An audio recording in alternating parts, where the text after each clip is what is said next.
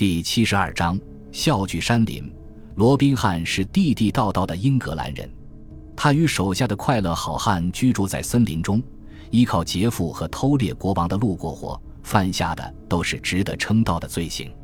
他们总能想方设法逃脱法律的制裁，其化身往往是诺丁汉的郡长。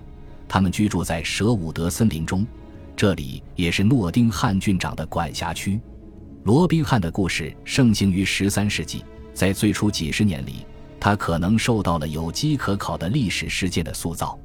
一千二百一十六年，真名叫罗宾汉的塞伦瑟斯特修道院院长的仆人遭到谋杀罪指控，但或许这只是同名同姓的巧合。一千二百二十五年，约克郡的郡长没收了罗伯特·胡德的货物，因为此人在欠下教会法庭巨额债务之后逃之夭夭了。就在同一年，这位郡长又奉命追捕一位臭名昭著的绿林好汉，此人叫做维瑟比的罗伯特。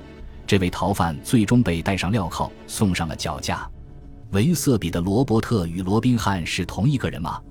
罗伯特与罗宾汉这两个名字在一定程度上是可以互换的。约克郡的郡长曾经当过诺丁汉郡的郡长，如此一来，诸多事实混在一起，再经过重新诠释。便造就了一段无法无天的绿林好汉的故事。罗宾汉作为绿林好汉的通用名称，首次出现在十三世纪晚期的法律卷宗当中。在这些文书当中，他的名字是罗伯霍德或罗宾汉。一百年后，他的名气已如日中天。农夫皮尔斯中懒散的教士斯洛士承认，他虽不知道主导文为何物，却能够引用罗宾汉的故事。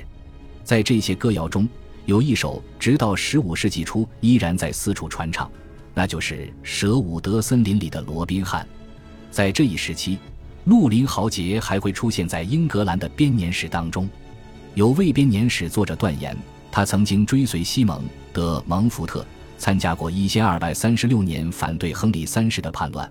当时的确有一位绿林好汉支持过蒙福特，他也的确生活在舍伍德森林。但他的名字是罗杰·戈德伯德。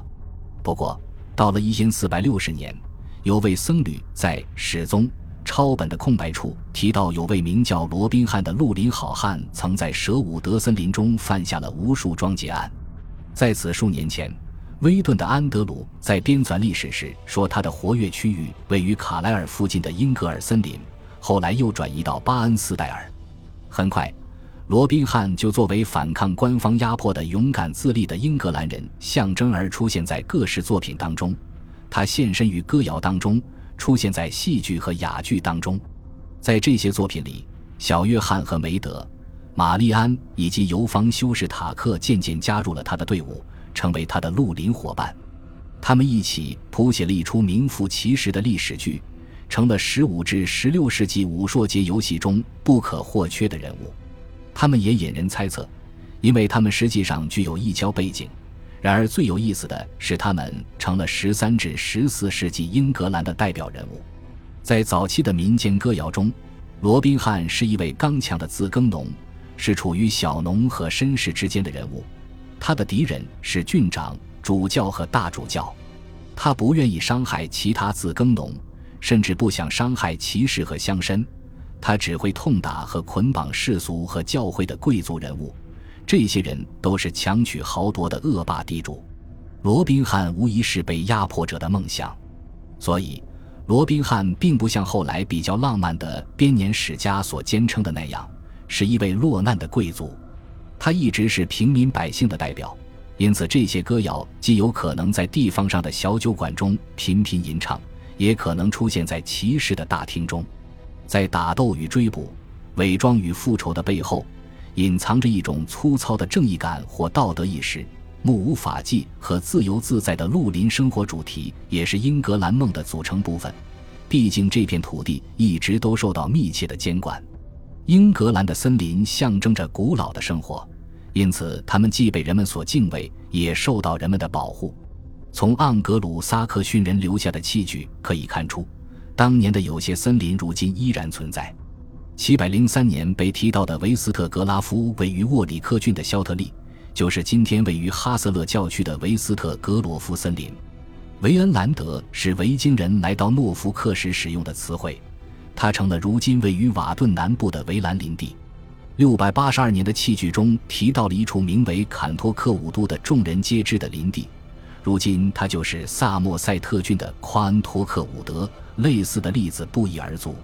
罗宾汉藏身的舍伍德森林，从诺丁汉郡一直延伸到约克郡中部。如今的比尔克兰还存有该地区最后一片中世纪橡树林，如今这些橡树都已经长满了结节疤痕。同样可能与罗宾汉故事有关的英格尔森林，如今依然广袤。它位于彭里斯和卡莱尔之间，这些地方曾经是绿林好汉躲避王法的天然好去处。